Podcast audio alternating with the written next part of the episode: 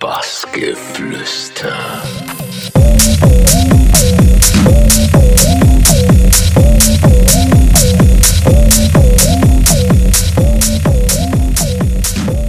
Yo, äh, hier ist Raphael Dinschsoy aus der Kantine in Augsburg und ihr hört Bassgeflüster.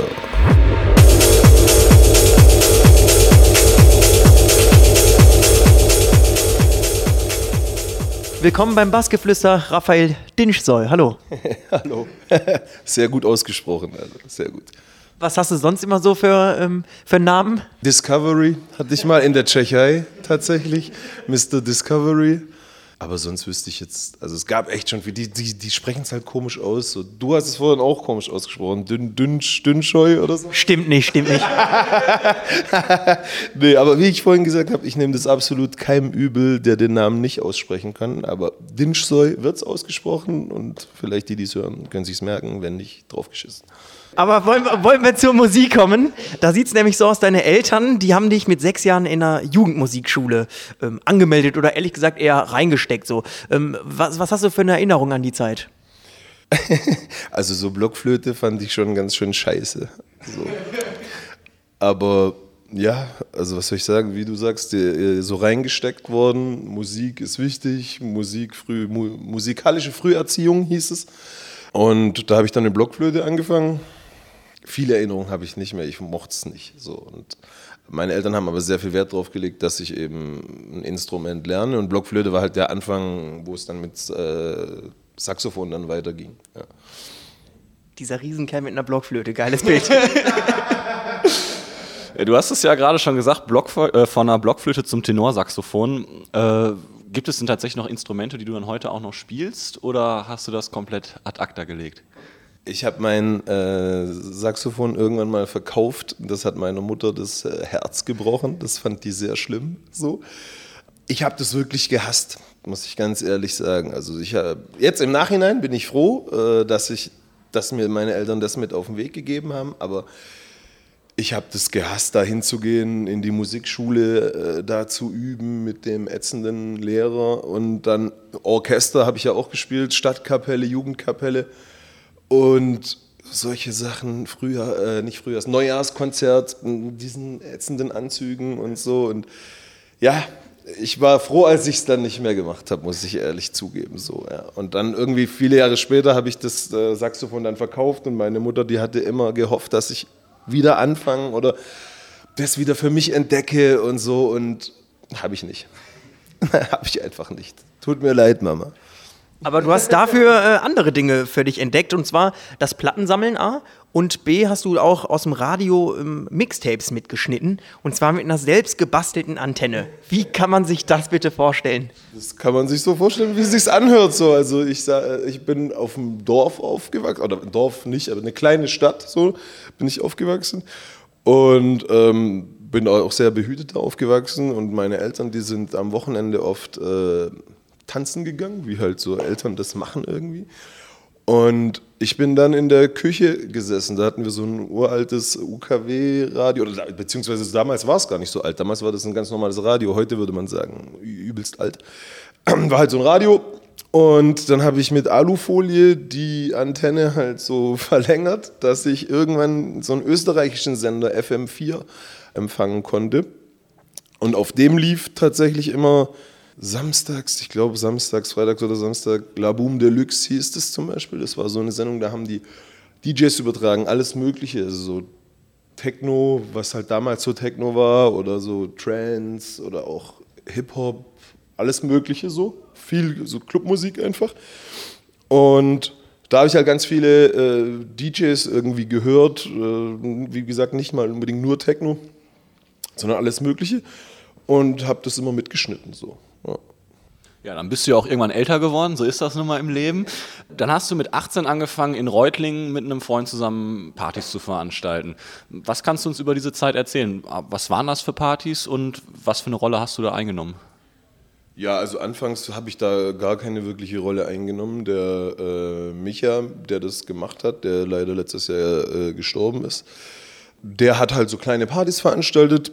Der war eigentlich so ein Vollblut- Vollblut-Raver. So, der hat es halt geliebt zu feiern und irgendwann hat er gedacht, so, Er macht halt auch Partys so. Weil wenn es nicht immer eine Party gibt, wo man hinfahren muss, macht man halt eine. So. Und ähm, der hat auch einen recht großen Freundeskreis irgendwie. Alle möglichen Leute. Nicht unbedingt immer nur Leute, die man auch auf seiner Party haben will, aber viele Leute so. Und äh, entsprechend waren auch die ersten Partys sehr chaotisch, sehr unorganisiert, sehr, sehr exzessiv so und ja, also so chaotisch vor allem so. Der hatte so eine, so eine Fußballkneipe eigentlich, so Golden Goal hieß das. Und da hat er mal eine Techno-Party gemacht irgendwie so. Oder dann. Du hast mit Blockflöte begleitet. ja, genau. Ne? Ich, ich, ich, äh, ich war da damals einfach nur da und habe auch gefeiert oder keine Ahnung, was ich da gemacht habe am Anfang. Nicht wirklich was.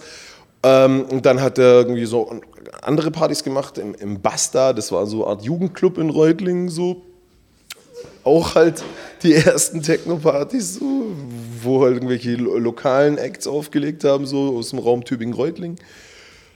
Und irgendwann hat sich das halt weiterentwickelt, dass äh, daraus so eine, eine Partyreihe wurde, die hieß dann On Club. Das war in Reutlingen in verschiedenen Locations. Also wenn ich das jetzt wirklich chronologisch erzählen würde, das würde, würde wahrscheinlich ein bisschen zu lange dauern, leider. Und irgendwann habe ich einfach ein bisschen ihn da supportet. So, der hat nicht gut Englisch gesprochen zum Beispiel. Äh, und dann habe ich so Sachen, schon so erste Booking-Erfahrungen sammeln können im Kontakt. Oder vor allem erstmal Künstlerbetreuungsaufgaben so, weil halt DJs kamen, die dann Englisch gesprochen haben und er eben sich nicht großartig verständigen konnte. Und dann so, ich kam immer dann ins Spiel so, Erklär dir mal, dass wir nicht genug Geld haben, um den zu bezahlen. So. Erklär ihm mal, dass in der Kasse halt äh, nur 500 Mark sind oder Euro, Euro. Sag es dem mal, aber das kriegen wir schon irgendwie hin oder beim nächsten Mal oder was weiß ich so. Und das war damals echt noch, noch ganz anders. Aber da habe ich viel für heute oder für meine spätere Zeit so äh, gelernt, muss ich auf jeden Fall sagen, weil ich da oft so ins kalte Wasser geschmissen wurde und wusste gar nicht, was tun. Aber mir war immer wichtig, das irgendwie trotzdem rauszureißen oder zu retten und zu gucken, dass es irgendwie cool ist für alle. So habe ich auch viele Leute kennengelernt, auch viele DJs, Agenturen, mit denen ich heute halt noch befreundet bin oder auch zusammenarbeite. Das wundert mich eigentlich, dass du durch die Zeit dann Freunde gefunden hast, wenn du immer derjenige warst, der sagt, ist kein Geld. das stimmt. Also so ein paar wenige sind da natürlich auch wegge weggebrochen, mit denen man eben dann nicht mehr irgendwie zusammengekommen ist. So was ja aber auch nicht wirklich mein Verschulden war. Ich habe ja aber trotzdem mitgehangen, mitgefangen. Ja, und ich kann auch die zwei, drei Jungs verstehen, die da abgeturnt sind und mit denen wir einfach oder mit denen ich keinen Kontakt mehr habe. Aber die meisten, mit denen arbeiten oder mit den meisten arbeite ich immer noch so oder hat er auch weiterhin immer gearbeitet, weil er nie, der hat nie Leute beschissen ähm, mit dem oder der ist nie in, die, in diese Geschichte reingegangen und hat sich gedacht, ich bezahle die nicht. Im Gegenteil, der hat, das, der hat die Musik geliebt und die war Fan von jedem DJ, den er gebucht hat, mehr oder weniger. das war für den auch hart, wenn er die nicht bezahlen konnte. Aber er hat einfach gedacht, ja, er will eine Party machen, hoffentlich kommen Leute. Micha war so wie so ein Kind im Spielwarenladen. So, ah, Techno-Party, den DJ, dies, das und dann erstmal gucken, ja, das wird schon. Er hat ja auch dich, du regelst das. Genau, genau. So war es tatsächlich äh, lange Zeit irgendwie. Aber ja, hat, da habe ich auch sehr viel durchgelernt, äh, ja, dadurch, dadurch gelernt und viele Erfahrungen gemacht, positive wie negative. Du bist dann übers Prag damals zum Club Lehmann gekommen. Den hast du auch mit aufgebaut. So was, ähm, wie wie, wie kam es überhaupt dazu, dass ihr dann gesagt habt, jetzt machen wir das Lehmann? Also das Prag habe ich nicht mit aufgebaut. Da war ich, äh, da war ich einfach nur Fan und Raver. Also so, da war ich eine Zeit lang jedes Wochenende. Die Musik hat mich da äh, sehr geprägt. Und der, also das Prag war so für mich so der nächste, es war so der, die erste Station in Stuttgart. So die Sachen mit Micha, diese On-Club-Geschichte oder auch Day Night Festival ist, hat der Micha im Prinzip ins Leben gerufen, haben wir äh, mehrere Jahre lang gemacht in verschiedenen Orten in, im Umkreis von Stuttgart. Das waren so die ersten Steps und dann nach Stuttgart rein im Prinzip, mit, wo ich das erste, die ersten eigenen Sachen gemacht habe, war dann in Prag eigentlich so. Also da war ich halt irgendwann bekannt, weil ich halt da immer war und habe irgendwie die ganzen Leute kennengelernt, dann den, Nacht, den Night Manager immer besser kennengelernt, den Chef und die Leute. Dann durfte ich da dann auch mal auflegen und dann wurde ich irgendwann gefragt, beziehungsweise dann wollte ich irgendwann eine eigene Party machen und äh, habe das dann auch gemacht. Das lief auch ganz gut und ich weiß nicht, ob es direkt nach der ersten Party war oder wir da noch weitere gemacht hatten, aber dann die mich irgendwie gefragt, ob ich eben die, ähm, das Booking da übernehmen will, weil zu dem Zeitpunkt war die neue Heimat, die das Prag so, die haben das, das Prag aufgebaut mit ihrem, mit diesem Brighton Sound, der damals so angesagt war und ähm, ja, die haben das Prag geprägt im Techno-Bereich. Dann gab es noch 0711 Club, die haben eben Hip-Hop gemacht. Freitags war Hip-Hop, samstags Techno. Und ähm, die hatten dann keine Lust mehr, keine Motivation mehr. Dann gab es Elektroschock, das war so diese Schranz, da war diese Schranzzeit irgendwie so, was dann auch in Prag recht lange war. Das, dieser Hype war dann auch irgendwann rum und ich war eh nie so der, der schranzaffine Typ so. Hab dann was Eigenes versucht und dann kam eben das Ding mit, dass die mich gefragt haben, ob ich äh, das Booking da machen will. Das war dann das letzte Jahr noch ein Jahr ungefähr habe ich es gemacht. Dann wurde das äh, Prag leider, das, äh, das Grundstück verkauft an Porsche. Dann wurde das Prag abgerissen, leider. Dann wurde erst mal zwei Jahre da nichts gemacht, aber wir mussten halt raus. Das Ding wurde abgerissen und wir sind dann ins ehemalige M1. Das ist jetzt das Lehmann quasi. Aber die Geschäftsführung äh, in Prag ist dieselbe, wie sie jetzt auch im, oder war in Prag dieselbe, wie sie auch schon, wie sie jetzt im Lehmann ist. So, der Basti, der jetzt der Chef ist, war früher Praktikant aber die beiden, und es ist jetzt eine, eine Gesellschaft aus eben drei Gesellschaftern, die früher zu zweit waren. Der Basti ist da noch mit reingerutscht und der ist jetzt so der Geschäftsführer vom Lehmann. So. Und der Night Manager zum Beispiel, der, äh, zum Beispiel der Betriebsleiter, der Sigi, ist auch schon seit Anfang an, seit dem ersten Pragtag, ist er jetzt auch immer noch im Lehmann, also fast 20 Jahre jetzt. Also was ich dann noch gelesen hatte, ist, dass du tatsächlich dann aber auch beim, beim Aufbau des Clubs dann auch tatkräftig mitgeholfen hast. Nach deiner Beschreibung zwar ein bisschen mehr unbeholfen als, als recht. Äh, aber wie, wie, kann man sich vorstellen? Das heißt, ihr habt dann da tatsächlich den Laden komplett auseinandergenommen und neu gestaltet oder wie ist das abgelaufen? Genau, das war ja dann beim Lehmann. Beim Lehmann bin ich tatsächlich seit dem allerersten Tag ähm, oder seit dem ersten Stein, der da rausgeklopft wurde, noch aus dem M1 sozusagen, da mit dabei, habe geholfen, den Club auch so zu bauen, wie er jetzt ist, so mehr schlecht als recht. Handwerklich bin ich absolut die völlige Niete so. Aber ein Satz war da, ja, die Moral stimmt. und äh, ja, das habe ich tatsächlich von Anfang an äh, da mitgemacht und habe auch von Anfang an bis jetzt, äh, also jetzt sind es ja acht Jahre, mache ich da das Booking für im Prinzip die ganzen hauseigenen äh, Techno-Geschichten. Hätte jetzt auch nicht gewundert, wenn du dafür zuständig gewesen wärst, der Baufirma zu sagen, wir haben kein Geld. Ja. Auf Englisch. Eine Reihe, die es auch immer noch gibt, die es auch schon in Prag gegeben hat, ist äh, We Are Techno. Ist man da nicht auch ein bisschen stolz tatsächlich, dass man es geschafft hat, so eine Veranstaltungsreihe dann über so einen langen Zeitraum ja, aufrechtzuerhalten? In eine, also eine gewisse Weise, auf eine gewisse Weise schon stolz. Klar ist schön, dass es äh, We Are Techno jetzt schon so lange gibt. Aber ich muss auch äh, ganz klar sagen, ohne das Lehmann wird es auch Via Techno eben nicht, äh, wahrscheinlich nicht mehr geben oder hätte es nicht so lange gegeben. Die haben das immer voll unterstützt ähm, und mich da auch, mir da sehr viel Vertrauen gegeben, mich da machen lassen äh, oder bis heute. Und Via Techno ist jetzt im Prinzip nicht mehr meine Veranstaltungsreihe, sondern eben die Veranstaltungsreihe des Clubs, so die, das Aushängeschild des Clubs im Prinzip. Also so die, im Prinzip unsere Nächte sind in der Regel die We Are Techno Nächte. So klar, wir haben dann noch machen ja auch so Label-Kooperationen oder äh, Label-Nächte oder haben auch mal irgendwie einen, einen, anderen externen Veranstalter da, aber im Prinzip ist alles so, was, was wir machen oder das Lehmann, die, die, die Techno-Nächte im Lehmann sind We Are Techno quasi. Ja. Und du bist halt ähm, neben deiner Residency und als DJ halt quasi auch noch als Booker da äh, zuständig. Hast du ja gerade auch schon angesprochen. Äh, wie zeitaufwendig ist das tatsächlich? Und versuch mal da so ein bisschen zu beschreiben, wie du da vorgehst. Also ohne jetzt zu übertreiben, ich arbeite eigentlich sieben Tage die Woche. Also klar bin ich flexibel. Wenn ich jetzt montags keinen Bock habe, äh, da hinzugehen, ins Büro zu gehen, dann mache ich halt ein bisschen E-Mails zu Hause oder mache mach irgendwas anderes. Aber im Prinzip hast du ja, oder habe ich nie wirklich frei oder, oder so. Ja? Also ich mache auch sehr wenig Urlaub, äh, zu wenig wahrscheinlich. ähm, aber das hat sich halt auch irgendwie so einge, eingepegelt. Und ich habe ja früher auch noch mehr gemacht als jetzt. Ich habe ja noch das Partisan-Magazin äh, gemacht, habe noch bei Martin Eyerer gearbeitet. Äh, Kommen wir noch zugleich. Ja, ich meine nur, also so um das, und da habe ich ja schon recht viel weggestrichen, mehr oder weniger, aber es ist trotzdem noch viel.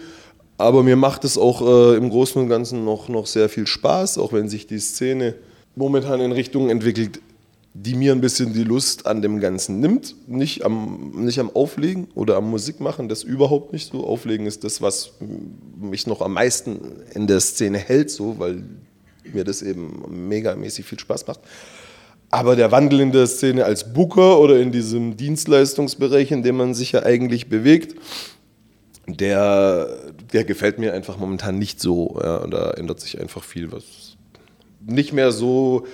Der Spirit ist immer so ein blödes Wort, aber ist halt einfach nicht mehr so. Ja, es ist halt alles viel größer geworden. Es geht um viel mehr Geld und viel mehr Professionalität und so weiter. Und viele vergessen einfach cool zu bleiben und viele vergessen, wo sie herkommen und viele vergessen, wie lange man sich kennt und keine Ahnung. Ja, das soll jetzt auch nicht irgendwie frustriert klingen, um Gottes Willen.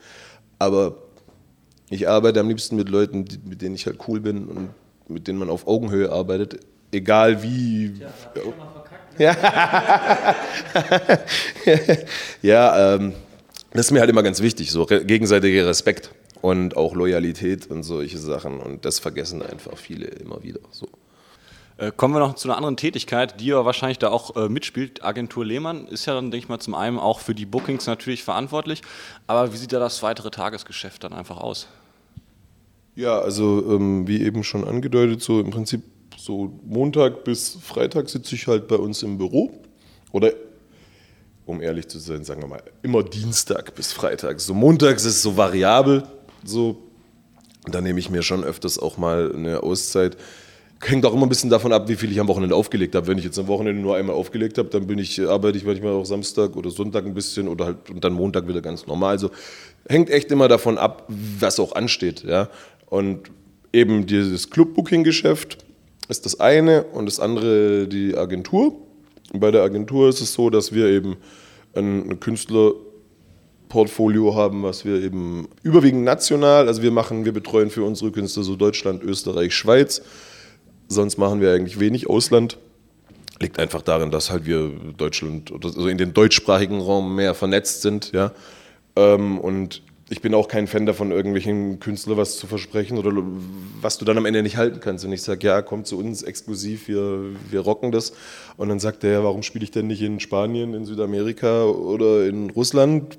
Ja, dann habe ich ein Problem. Deswegen sage ich immer von vornherein so, hey, das sind so die Regionen, wo wir auch uns auskennen und dann da kann ich das auch mit einem guten Gewissen machen. Und ja, da haben wir eigentlich ein recht, guten, ein gutes, recht gutes und breit aufgestelltes Rooster, so, was auch ein bisschen so das Lehmann widerspiegelt. Wir sind ja jetzt nicht nur ein, auf ein Techno-Genre begrenzt, was den Club angeht. Und genauso ist auch irgendwie die Agentur. Wir haben einen Luigi Madonna, einen Marco Bailey, einen Roberto Capuano, aber genauso auch eine Gail Sun, einen Kyle Geiger oder eine Insolate. Also es ist echt sehr breit. Ja? Und das passt eigentlich ganz gut. Es ist halt so, dass ich da auch noch recht viel alleine mache. Aber zum Glück mittlerweile ist es auch unser, ist das Team auch gewachsen und so. Also ich habe jetzt auch, oder wir haben einfach auch mehr Leute, die da im Büro mitarbeiten, Aufgaben übernehmen. Und da bin ich auf jeden Fall auch dankbar. Äh, und am liebsten wäre es mir, es würde sich finanziell irgendwie rechnen, noch jemand dazuzunehmen oder wirklich auch fest anzustellen. So. Aber das ist auch ist einfach eine, so eine finanzielle Frage. So, ja. Das ist dann leider nicht so einfach, wie, wie man es gerne hätte. Ja, wollen wir äh, zu zwei Punkten kommen, die du gerade schon angeschnitten hattest, und zwar äh, Partisan und Klinklong. Ähm, die machst du aber nicht mehr. Was hast du denn da gemacht? Beim Partisan war es so, das hat eben der Micha, von dem ich vorhin erzählt habe, äh, der hat das irgendwann übernommen, das Magazin, aber eigentlich auch wie er anfangs Partys gemacht hat, so auch das Magazin. Also der konnte jetzt nicht wirklich Artikel schreiben oder Interviews führen oder so. Äh, aber er fand es halt wichtig, irgendwas für die Szene zu machen. Und früher, es war ja auch noch eine andere Zeit, es war ja noch eher so, klar gab es irgendwie auch schon Facebook, aber da war noch so mehr MySpace und es war schon noch auch wichtiger irgendwie was in der Hand zu halten, ein Magazin irgendwie. So Print war schon noch ein bisschen mehr wert es gibt kaum noch Magazine, die, die sich selber halten können, nur mit, diesem, nur mit ihrem Printmedium. Die müssen auch Partys machen oder eine Agent, irgendeine Agenturbusiness machen, Werbekram oder irgendwas. Und so ein Partisan hat sich halt ausschließlich über Werbeanzeigen finanziert. Und heutzutage geben die Leute doch ihre Kohle für Facebook-Ads aus oder für Instagram-Ads oder für sonstige Kampagnen, aber die kaufen doch keine Werbeanzeige mehr in einem, vor allem auch in einem, in einem sehr szene-spezifischen Magazin. So. In Ulm zum Beispiel gibt es das Pocket, das ist so ein urbanes Magazin. Die haben 120 Seiten, die, die decken halt das ganze Nachtleben in Ulm ab. Ja, und auch ein bisschen Fashion, hier ein bisschen dies, ein bisschen das. Für die läuft es, weil die halt im Prinzip eine breite Masse ansprechen. Aber selbst die haben irgendwie noch Neben, Nebengeschichten. Und das ist einfach nur so als Beispiel zum, oder Kontrast zum Partisan. Der Partisan stand halt für Techno und dann war eben immer weniger Geld auch zu der Zeit äh, bei den Clubs, weil es da dann auch so eine Phase gab, wo es eben nicht so lief wie, wie jetzt die letzten Jahre. Und dann hat sich das einfach nicht mehr, nicht mehr rentiert. Dann, hab, ähm, dann hat der Micha das aufgehört. Dann haben wir das mehr oder weniger übernommen, weil wir dachten, also das, das Lehmann quasi hat dann, oder die, die, die äh, Chefs oder der, der Chef vom Lehmann hat dann im Prinzip den Partisan übernommen. Und ich habe dann die Redaktionsleitung gemacht, habe eben das Heft, das Heft gestaltet mit dem äh, Georg zusammen, also Freund und langjähriger Weggefährte, der auch schon äh, zu Michas Zeiten im, im Partisan mitgearbeitet hat, mit dem wir da so ein Team waren. Und der macht jetzt übrigens auch unser Lehmann-Magazin, was, wir, äh, was wir vor ein paar Monaten gestartet haben. Und ja, dann hat sich das einfach irgendwann nicht mehr rentiert, muss man einfach so sagen. Du hast irgendwann nur noch Zeit reingesteckt, am Ende auch noch Geld draufgelegt. Und das war es dann einfach nicht wert. Nicht den Einsatz, sondern nicht, die Zeit war es nicht wert. Weil in der Zeit kannst du einfach was anderes machen, was sich äh, wahrscheinlich mehr rentiert oder dich einfach weiterbringt irgendwie. Mit dem Heft bist du einfach irgendwann auf Stillstand gewesen. Aber das hat mir bis heute so viele Kontakte gebracht, die ich halt heute noch nutzen kann und mit denen ich noch heute gut bin irgendwie so. Ich habe damals halt schon Interviews mit Adam Bayer oder Umek oder so gemacht, die damals war das halt noch so unerreicht. meine, da war das wirklich was Besonderes, so mal mit Adam Bayer zu skypen äh, und dann mit dem zu quatschen und auch ganz viele andere. Das gibt einem ja auch viel Input und auch viele Agenturen darüber kennengelernt, Managements, Booker und im Prinzip alles, was ich halt heute auch noch brauche und heute auch noch nutzen kann. Selbiges mit, mit Klinklong, mit Martin Eierer, der hat mir auch sehr viel, sehr viel mitgegeben, von dem habe ich sehr viel gelernt im, im Booking-Bereich, im Label-Management-Bereich und auch einfach fürs DJ-Leben. So, weil es jemand, den ich auch immer sehr respektiert habe, wie er sein Leben gemanagt hat. Der ist verheiratet, hat Kinder, ist aber ein Top-Produzent und ein Top-Business-Typ und der hat das einfach äh, sehr krass gemanagt für mich. Immer so und auf so einem Level, wie man es einfach ja, sehr ernst zu nimmt und für mich so immer sehr respektabel einfach. War. Da sind wir nach Bremen gefahren, zum, also zum Booking von ihm im Auto. Nachts da hochgedüst, direkt danach zurück, weil er Sonntagmittags oder vormittags mit den Kids zum Fußballplatz äh, musste, uns Frühstück noch geholt hat. Und also so, fand ich schon sehr, sehr cool, wie er das alles gemacht hat. So. Und war aber auch immer trotzdem halt auch in dem Musikding drin. Also er hat es einfach alles gut unter einen Hut gekriegt. Und der war sehr gesettet, sehr geerdet. Der, und der hat mir einfach viel, von dem habe ich viel gelernt. So. Und äh, ich, einmal im Monat sehen wir uns immer noch spielen. Da, also jetzt, wo ich morgen früh spiele, im Climax, das ist im Prinzip seine Partyreihe. Und da spiele ich jetzt auch halt seit acht Jahren immer mit ihm einmal im Monat so. Und ja, bin auch froh, dass der immer noch, also dass ich immer noch, ich kann immer, immer zu dem kommen, wenn ich irgendeinen Rat brauche oder der macht ja auch Mastering zum Beispiel, wenn ich irgendwie einen Master brauche für einen Track auf die Schnelle, macht er mir das oder ja, also einfach eine Person, von der ich viel gelernt habe und wo ich auch froh bin, dass immer noch, dass wir immer noch cool miteinander sind. So. Ich weiß auch, wenn ich einen Job bräuchte oder wenn ich, na, er hat mich immer, wollte mich immer mit nach Berlin nehmen dann war ich auch eine Zeit lang so in diesem Punkt, wo ich das ausprobiert habe mit Berlin. Und wenn ich ihm sagen würde, ich komme nach Berlin, der würde sofort äh, sagen, hier, äh, komm zu uns oder wenn du, also immer offene Türen einfach so wären da. Und das äh, ist einfach auch ein gutes, gutes Gefühl für mich. So. Guter Mann, kann man mal so stehen lassen, glaube ich. Äh, wir haben noch ein Zitat hier vorbereitet, beziehungsweise du hast es äh, damals gesagt und wir haben es ausgegraben. Äh, ich höre auch privat überhaupt kein Techno, so vermeide ich, dass ich mich zu sehr von dem, was gerade in oder angesagt ist, beeinflussen lasse. Es klingt doch eh fast alles schon gleich heutzutage. Äh, da muss ich dann auch nicht noch mitmachen. Wie schwer findest du es denn dann persönlich tatsächlich ähm, selber, sage ich mal, dass man nicht diesem Mainstream dann entspricht? Ja, also das Zitat würde ich auch jetzt immer noch so unterschreiben. Also ich höre hör immer noch kein Techno und also nicht, nicht mehr äh, privat, ja. Nicht, weil ich kein, weil, weil ich kein Techno mag, so, sondern eben, da, wie, wie du es vorgelesen hast oder wie, wie ich das da gesagt habe. Ich möchte mich einfach nicht beeinflussen lassen, bewusst oder unterbewusst von irgendwelchen Trends oder möchte dann nicht unterbewusst oder klingen wie alle anderen. Ich möchte nicht die gleichen Tracks spielen, die jeder spielt. Klar lässt sich das nicht vermeiden. Äh, ein guter Track ist, ein guter Track. Äh, ob jetzt den irgendwie jeder spielt oder nur einer spielt, ist ja im Prinzip egal, wenn der Track, also das möchte ich jetzt damit natürlich nicht sagen. Ja. Es ist nicht, ich spiele jetzt nicht nur Tracks, die, die keiner spielt, das ist Quatsch. Aber ich versuche halt irgendwie anders zu klingen oder nicht so zu klingen wie jeder.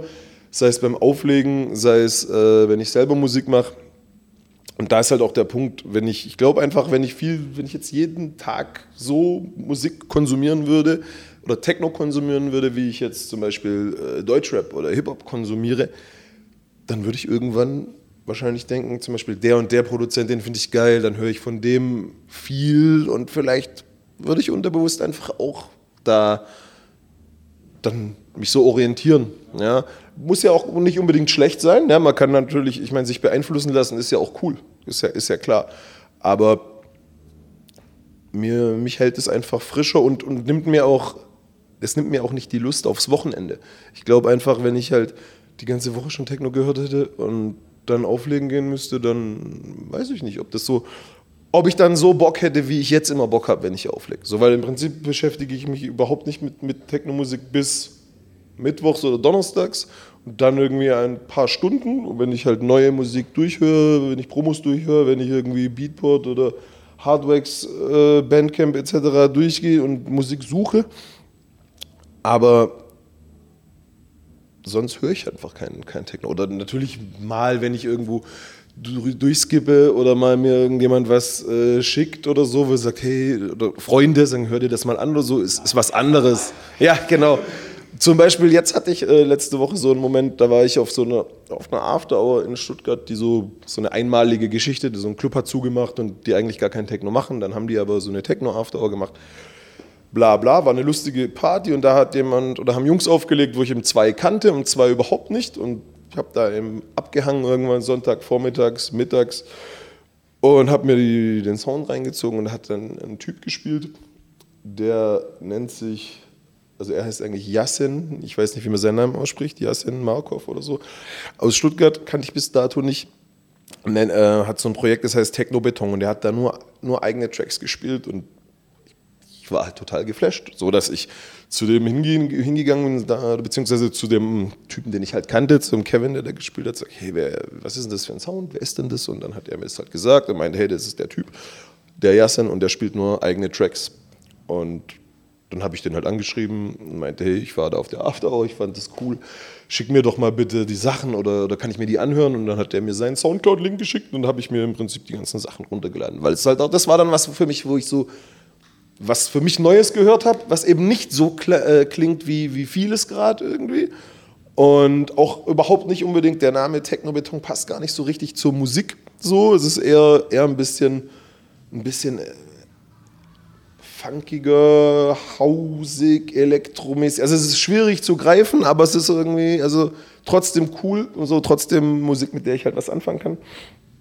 Ja, und das, hat, das war so ein Moment, wo ich dachte, ja cool, dass ich den irgendwie da äh, entdeckt habe. Und dann hat mich das natürlich auch echt begeistert, mir die, keine Ahnung, ich glaube 20, 30 Tracks, die er da hatte, habe ich alle irgendwie geliked und runtergeladen und äh, so. Also ja, das gibt es dann schon auch, klar. So, aber vieles klingt einfach gleich, finde ich. Du, und vieles ist so nach dem gleichen Schema, glaube ich, produziert. Und wenn einer mit einem Track Erfolg hatte, dann versucht er irgendwie so einen ähnlichen Track zu machen oder nimmt die gleichen Sounds oder man hört einen erfolgreichen Track und dann hörst du einen anderen Produzenten, der ähnliche Sounds benutzt und ja.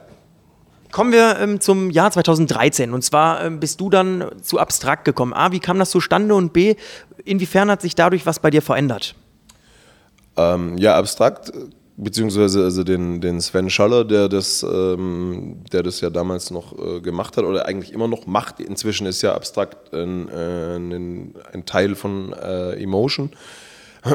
Aber ähm, ja, der Sven ist immer noch so quasi der, der Label-Head oder der und der Agentur, Agentur-Head so, aber natürlich arbeiten da inzwischen auch mehr und andere Leute als noch 2013.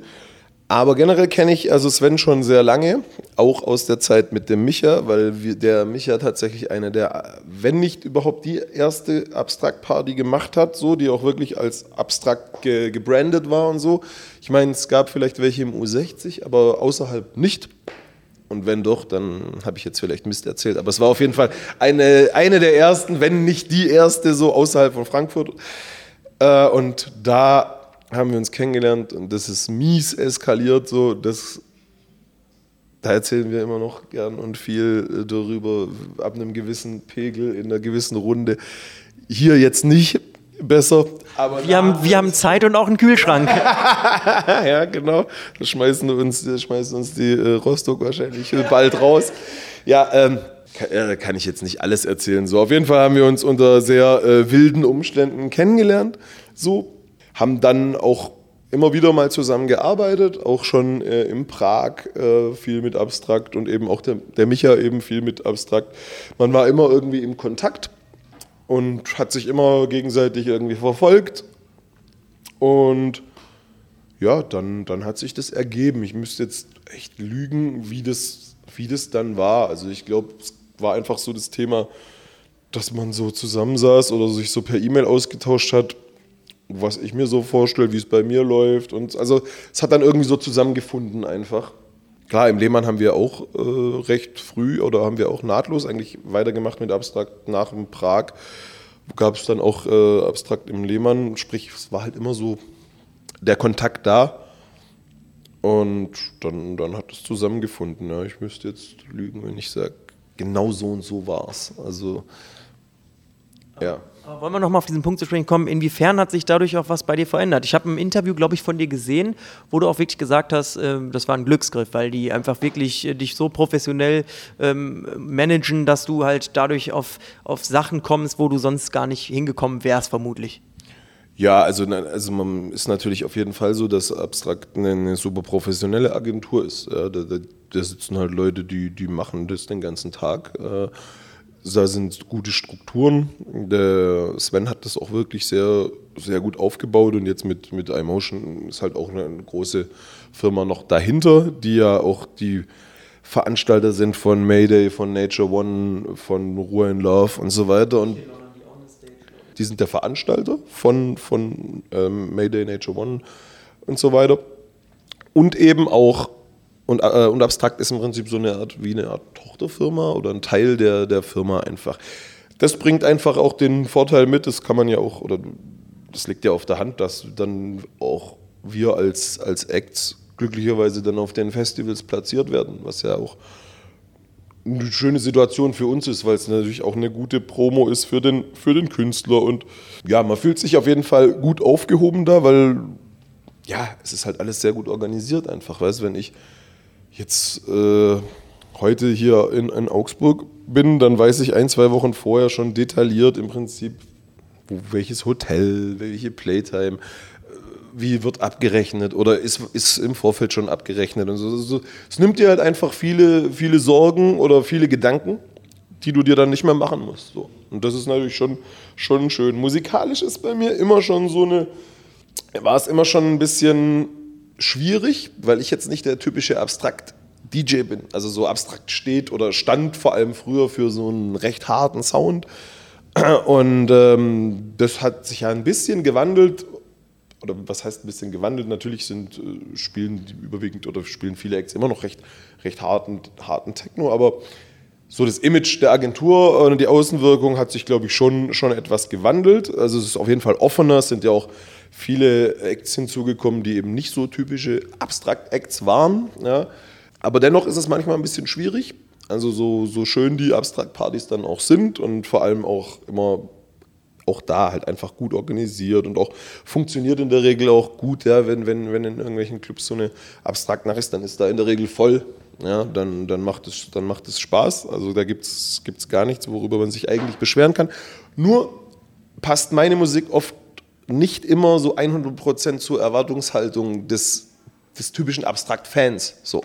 Und das ist manchmal ein bisschen schwierig für mich, Wobei ich halt mir denke, oder mir war immer wichtig, mich nicht irgendwie anzupassen, nur weil ich jetzt im Prinzip in einer Agentur bin, die mit irgendeinem Sound ein bisschen in Verbindung gebracht wird, was oft auch nicht mehr gerechtfertigt ist, äh, habe ich für mich immer, war mir immer wichtig, jetzt nicht irgendwie einen, einen anderen Sound zu spielen. Was, was, im Umkehrschluss dann auch wieder gut für mich war, weil ich halt auch viele Gigs spiele und gespielt habe, die eben viele aus dem klassischen Abstrakt-Rooster nicht spielen, so, ja, und ähm, ja, deswegen, ich finde es gut, bei Abstrakt zu sein, weil es eine, eine, eine, professionelle Agentur ist, weil ich Leute da sitzen haben, mit denen ich offen und ehrlich reden kann, die ich lange kenne, ja, äh, vor allem Sven und, und Ali, der mich da betreut.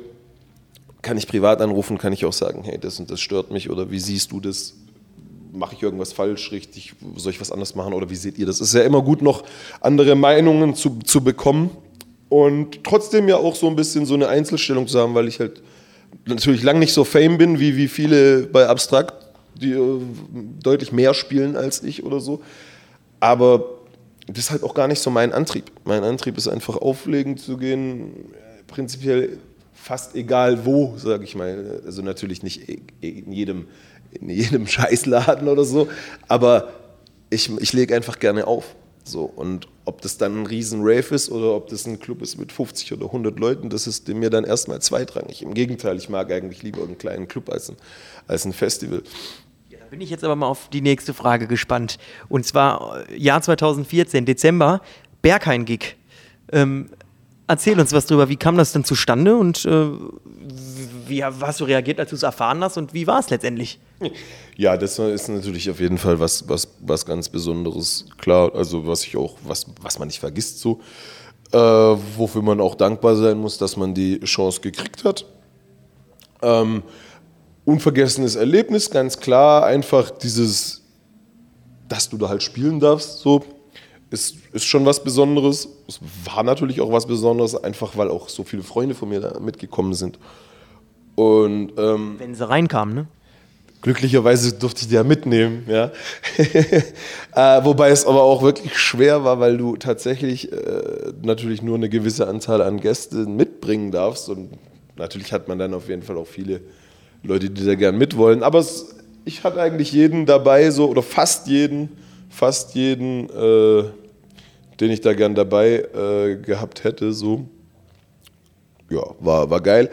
War auch ähm, natürlich erstmal nicht so, wie soll ich sagen, es war jetzt nicht so erstmal ein bisschen unwirklich. So, also auch wie es zustande kam, war auch, muss ich auch ganz ehrlich sein, ist ein bisschen Glück natürlich. Ich habe einfach, wir haben auch viel mit den Berghain-Jungs gearbeitet und mit dem damaligen Booker und ähm, haben uns dadurch einfach auch öfters getroffen, dadurch, dass ich viel in Berlin war. Man hat sich kennengelernt, der hat mich dann auch mal auf anderen Partys gehört und irgendwann hat er mich halt gefragt, ob ich auch mal äh, da spielen oder ob ich auch mal im Berg einspielen wollen würde, so auf die Art. Und dann, ja, so tatsächlich so ganz nebenbei bei einem Essen.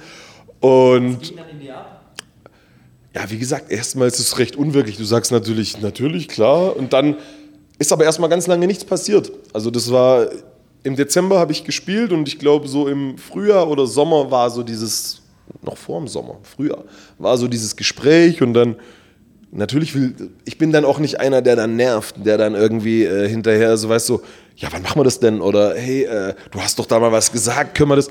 Ich habe einfach gedacht so, wenn sich das ergibt, dann ergibt sich das, dann bin ich da froh und dankbar drüber. Und wenn nicht, dann halt nicht, mein Gott, ja. Also ich habe da nie was erwartet, dann ist es doch so gekommen und ja, wie gesagt, war echt eine, eine schöne Erfahrung, definitiv. Äh, kommen wir jetzt von schönen Erfahrungen zu nicht so schönen Erfahrungen. Äh, 2014 gab es auch eine Schattenseite in deinem Leben. Da hast du gesagt, äh, es war tatsächlich die schwerste Zeit meines Lebens. Ich musste feststellen, dass ich mich die letzten Jahre äh, zu sehr mit mir selbst beschäftigt habe und fast alles um mich herum vergessen habe. Dadurch habe ich jemanden verloren, der ein sehr wichtiger Teil meines Lebens war. Ohne sie wäre ich sicherlich heute nicht da, wo ich bin. Möchtest du darauf eingehen, was du damit eigentlich dann genau meintest? Und ja, oder was hat dir eigentlich wichtiger fast, finde ich, find ich äh, was hat dir geholfen, dann über so eine Zeit dann hinwegzukommen? Ja, also auch das ist so, wie du es wie vorgelesen hast, ist es tatsächlich so. Also, also stehe ich da auch da, dahinter und dazu. Ich war da sehr viel mit mir selber beschäftigt und das passiert mir generell sehr leicht einfach. Wenn ich mich auf irgendwas fokussiere, dann vergesse ich halt schnell irgendwie, was äh, drumrum passiert. Und ich habe das immer so gesehen mit diesem, mit diesem Techno-Business, in dem ich da bin, sei es als DJ, sei es als Booker oder was auch immer. Und damals ja auch noch Redakteur und äh, Labelmitarbeiter, also bla bla. Dass ich halt dachte, man muss das richtig machen oder gar nicht. Und wenn du da irgendwann mal Fuß fassen willst oder das da weiterkommen willst, dann musst du das als das sehen, was es ist, halt ein Job, ein Fulltime-Job. Und da habe ich einfach mich halt hart, hart reingekniet und hatte damals einfach äh, eine, eine, Freundin, eine langjährige Beziehung, die ich dann mehr oder weniger halt vergessen habe. So, also so, das ist jetzt halt so die Kurz, Kurzform. Ich habe halt im Prinzip, da war halt mit mir beschäftigt, habe geguckt, dass ich weiterkomme und habe nicht gemerkt, äh, dass da die Beziehung mehr oder weniger einfach stehen bleibt oder für mich gar für mich ist sie eigentlich nicht stehen geblieben. Ich dachte immer, ja, perfekt, läuft ja. Äh, ich komme nach Hause, äh, die Frau ist da, mit ist alles cool, äh, die hält mir den Rücken frei und so und ich kann mich um äh, mein Ding kümmern, habe mich im Umkehrschluss aber halt auch nur um mich gekümmert und null äh, um, um die Beziehung und ja, das hab ich, da habe ich auf jeden Fall daraus gelernt, dass, äh, dass ich das äh, hoffentlich nicht mehr so mache. Oder ich mache es jetzt auch nicht mehr so. Also äh, in, in meiner jetzigen Beziehung äh, habe ich da auf jeden Fall vieles besser gemacht, hoffe ich. Glaube glaub ich, hoffe ich. Ähm, es war halt ein bisschen schwierig einfach und ich habe es selber nicht gemerkt. So, ich habe halt Gas gegeben und geguckt, dass ich vorwärts komme. War auch teilweise dann immer weg und habe gar nicht, ich ja, habe es einfach nicht, nicht wirklich bedacht, dass da äh, eben jemand ist, der der mir ja über Jahre den Rücken freigehalten hat, der sich um alles gekümmert hat, dass ich mich nur mit dem Musikkram beschäftigen kann. Ja? Sei es, weißt du, wir haben irgendwie neue Wohnungen, Wohnungseinrichtungen, Renovierung, alles so. Äh, zum Beispiel hat dann sie mehr oder weniger so gemanagt, weil ich immer gesagt habe, ja, keine Zeit, keinen Bock, was weiß ich. So, da war ich halt einfach nicht, nicht da war ich nicht cool und nicht so, wie man sich äh, jemand verhal gegenüber verhalten muss und soll, der einen so viele Jahre unterstützt, weil sie hat im Prinzip, wir waren fast elf Jahre zusammen und sie hat es im Prinzip mitgekriegt vom ersten Mal zu Hause noch in meinen Eltern, bei meinem, äh, in meinem äh, Zimmer bei meinen Eltern oder in meiner Wohnung bei meinen Eltern. Ähm, erste Mal Plattenspieler vom Kumpel geholt, bis eben, also bis eben klingt jetzt so, als hätte ich mega viel erreicht, so will ich es nicht darstellen, aber sie hat eben alles mitgekriegt so äh, vom Wohnzimmer auflegen, erste Mal auflegen, bis eben halt auf äh, Nature One zum Beispiel oder Mayday oder halt so diesen Weg mitgemacht. Und da bin ich ihr auf jeden Fall bis heute äh, immer noch äh, sehr dankbar dafür und versuche auch ein cooler, ein guter Freund, also wir haben ein gutes Verhältnis. Äh, sie, äh, sie, lebt in Mexiko inzwischen, aber wir haben trotzdem irgendwie ein cooles Verhältnis und ich ver vergesse ihr das auf jeden Fall nicht. Und ja. Aber wie bist du da rausgekommen aus der Phase? Willst du das erzählen? Ach, wie, wie glaube ich, jeder da rauskommt, wenn, man, wenn, wenn ich ehrlich bin, so du versuchst dich halt irgendwie abzulenken, du, du viel denkst, oder ich habe auch viel selbst reflektiert, sehr, ich habe mich viel mit, mit, mir selber beschäftigt, weil ich irgendwann halt auch realisiert habe, dass das einfach nicht, nicht korrekt war dem äh, Menschen gegenüber. So. Und dass ich das äh, so lange nicht, nicht gemerkt habe einfach oder nie, nie wahrhaben wollte oder immer weggeschoben habe. So, da habe ich sehr viel mich mit mir selber beschäftigt und ähm, hatte auch gute oder habe zum Glück gute Freunde, die mich da auf jeden Fall auch immer unterstützt haben, die mich dann oft mal rausgeholt haben oder wo ich dann mal mit dem eine Zeit lang war oder bei dem und immer halt jemand, war immer jemand um mich rum. So. Und ich bin, ich mag es nicht alleine zu sein, so. Oder vor allem zu der Zeit. So mittlerweile ist, hat sich auch ein bisschen gewandelt. Jetzt bin ich auch mal gern allein so. Aber ähm, ich habe da halt immer äh, Leute um mich rum gebraucht, so nach einer Zeit. Erst so die Zeit nur mit mir selber beschäftigen, reflektieren, machen, gucken, was, was hat man falsch gemacht, was kann man ändern für die Zukunft. Und dann halt auch Ablenkung mit diese so, dann willst du ja auch mal wieder irgendwas machen und raus und ja. Und klar, auflegen war dann auch immer so, das, das hat halt den Kopf immer, oder macht den Kopf halt immer frei. So. Das, äh, ja, das ist eigentlich bis heute so, zum Glück. Kommen wir ähm, zur vorletzten Frage. Und zwar hast du dennoch aber beim Auflegen auch eine wichtige Person kennengelernt, und zwar Claudia Gavlas. Die bezeichnest du als Schwesterherz. Was macht die Beziehung zu ihr so aus? Ach, das ist jetzt, also das klingt, äh, klingt etwas äh, äh verbundener, als es jetzt ist. Wir sind halt einfach gute, gute Freunde und so, wenn wir uns sehen, ist es einfach wie so meine, wie so eine kleine Schwester für mich und ich so wie der große Bruder. Erst heute haben, vorhin hatten wir irgendwie bis, haben wir telefoniert und äh, kurz E-Mail geschrieben, weil sie morgen bei uns ist und dann schreibt sie mir halt auch so, hallo äh, Bruder oder sowas und ja, also ich mag sie und ich, äh, ja, sehr gut, sehr schön. Ja, auf jeden Fall. Also wir haben uns, wir kennen uns jetzt schon ein paar Jahre und wir haben uns immer gut verstanden. Wir hatten viel Spaß. Äh, ich gönne ihr auch den Erfolg so, ähm, weil ich ihr das auch alles abnehme, weil sie so in meinen Augen schon sehr real ist und ja, ich hoffe, das geht noch äh, ordentlich weiter für sie so. Ja, hast du es äh, tatsächlich geschafft. Die letzte Frage immer klassischerweise, was kommt in nächster Zeit? Wir haben gesehen, es kommt jetzt ein Remix für Sven Schaller raus. Gibt es da noch andere Sachen, auf die wir uns freuen können? Ähm, ja, genau. Jetzt, jetzt kommt der, der, Remix für Sven auf dem Label von Amazon auf Mikrofon. da gibt es ja auch noch einen Remix von Amazon und Thomas Hoffknecht dazu. Und dann habe ich einen Remix gemacht für ein ganz ein relativ kleines junges Label aus, aus Stuttgart vom Bekannten von mir. Äh, Spec heißt er. Da mochte ich einfach die Idee. Der hat auch so einen so äh, Hip-Hop-Background und ist ein recht großer Mob Deep-Fan, so wie ich auch. Und der hat so ein Album gemacht, wo er viele, ich weiß nicht, ob viele oder, oder ausschließlich, der hat auf jeden Fall viel, viele Mob Deep Sounds und Samples benutzt für so im Prinzip und hat daraus halt ein, ein, ein Techno-Album gemacht. Äh, und die Idee fand ich halt cool. Und, und dann hat er mich gefragt, ob ich da einen Remix machen will. Und dann habe ich das gemacht. Und ja, der kommt auch im, im Mai. Also ich glaube, am 23. kommt der Remix für Sven. Am 30. Mai kommt dann der Remix für Spec.